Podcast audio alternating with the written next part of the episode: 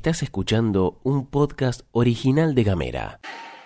Hoy es viernes 23 de julio y cerramos la semana contentos como perro con dos colas. Llegamos para contarles que están pasando cosas. Último día antes del cierre de listas y la cosa bien interesante. El gobierno provincial presentó un proyecto para reformar la obra social. Los precios en Argentina siguen subiendo. Flor Vaso y Gastón Lodos te cuentan las noticias en 10 minutos o menos. desde Ushuaia y Río Grande. Para toda la Argentina. Esto es La Pastilla de Gamera.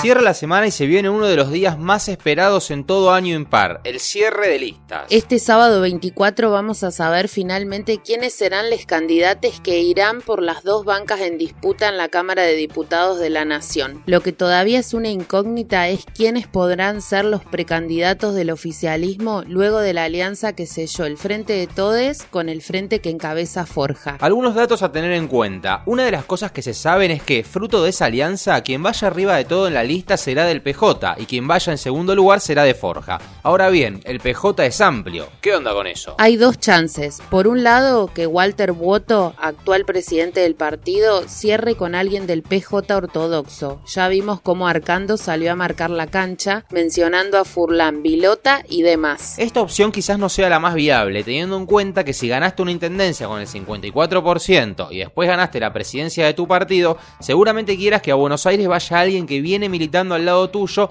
o que forma parte de tu organización, es decir, que construya directamente para el proyecto político que encabezas en la provincia. Si no, mira la Cámara de Senadores. Teniendo en cuenta esto, otra cosa que se dice por ahí es que la candidata será una mujer, por obvios y necesarios motivos. Por lo que de ser cierto todo esto, estamos hablando de una mujer muy cercana a voto. Los nombres son tres o cuatro. ¿Y qué pasa del lado de Melella? Suponiendo que lo anterior sea cierto, el gobernador de la provincia deberá acordar con un hombre, porque en las listas debe haber alternancia mujer-varón. ¿Y cuántos varones fuertes tiene el gobernador al lado? También, tres o cuatro. Veremos el sábado qué pasa. En Juntos por el Cambio, la cosa está un poco más clara. Ya sabemos más o menos quiénes serán los precandidatos. Garramuño por el MPF, pero juega como extra partidario. Tito Estefani por el PRO y medio desesperado por quedarse en Buenos Aires. Y en la UCR hay por ahora tres precandidatos. Fernando Gliubich, Javier da Fonseca y Maximiliano Ibars. En lo que hace particularmente a la UCR, todavía no se sabe si habrá lista de unidad o los tres precandidatos se presentarán por su cuenta. Quien habló sobre esto fue el legislador e integrante de la UCR, Federico Ciurano, que expresó: El desafío que tenemos hoy es ir a las PASO de manera constructiva y transmitiendo que se busca el bien común y no poner a alguien arriba de la marquesina sin contenido.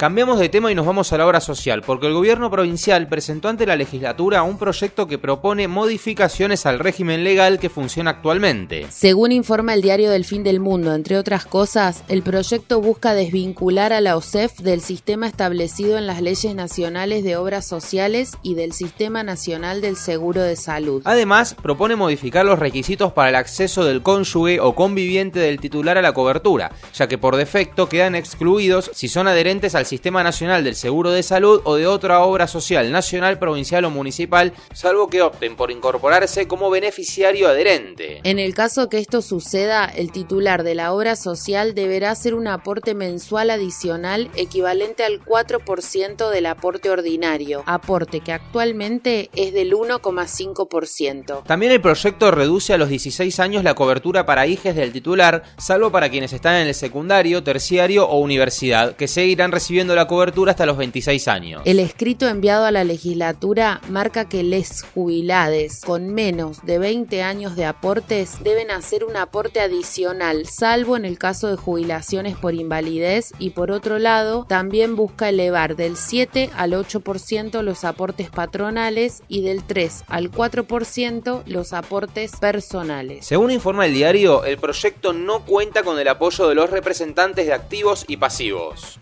Te tiramos algunos datos de la economía sin ánimos de marearte que se conocieron este jueves y que nos preocupan. Según el INDEC, una familia de cuatro integrantes necesitó 66.488 pesos para no ser pobre en junio. También se informó que la canasta básica total aumentó 3,2% el mes pasado y para no ser indigente, la misma familia necesitó casi 29 mil pesos. Otra información es que la canasta básica alimentaria, que marca la línea de indigencia, aumentó el 25,3%. Es el reflejo de la mayor suba del precio de los alimentos. En un año, la canasta básica aumentó más del 50%. Los alimentos que más aumentaron fueron la carne picada y los cortes de carne como la paleta y el cuadril. También aumentó el pan, las galletitas de agua, el pollo, la leche y el vino. Algo del bicho, pero muy muy cortito para no aburrirte. Se registró una importante baja en el número de muertes por COVID en las últimas 24 horas y se confirma la caída de contagios de las últimas 7 semanas. También volvió a bajar la ocupación de camas de terapia intensiva. Vamos que falta poco. Estás escuchando Gamera. Hablamos distinto.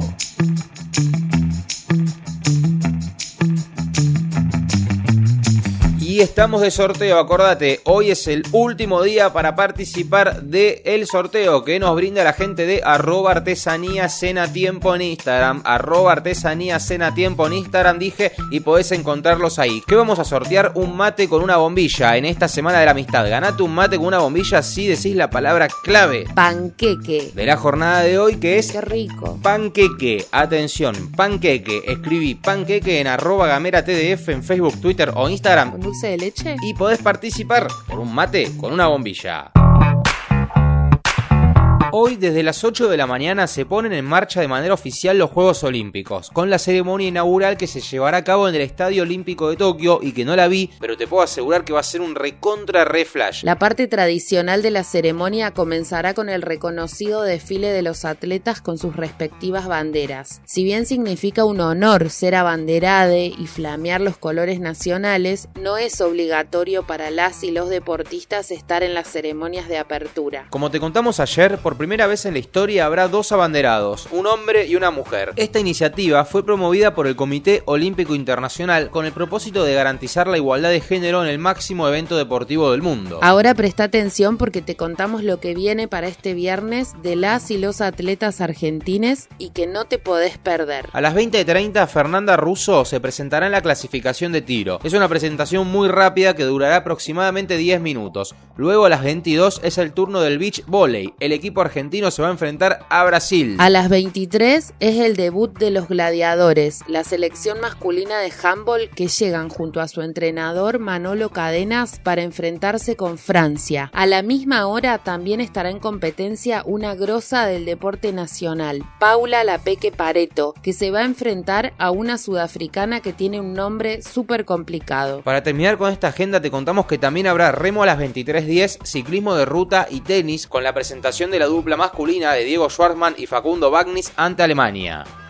Este jueves por la tarde nos enteramos del fallecimiento del músico Palo Pandolfo, fundador de Don Cornelio, La Zona, Los Visitantes y también un exitoso solista. Tenía 56 años. Lo que se sabe es que se desvaneció en la calle, pero al momento de grabar esta pastilla se desconocen las causas de su muerte. Por supuesto, lamentamos la partida de un referente de la música local. Seguí nuestros contenidos en gamera.com.ar. Llegamos al final de la pastilla. Les queremos contar que nos tomamos unos días de descanso, por eso la semana que viene no nos vamos a escuchar. Pero ojo, porque el lunes 2 de agosto volvemos con todas las pilas puestas. Mientras tanto, presta atención a nuestras redes sociales que vas a tener bocha de contenidos para escuchar. Esto es todo, amigues.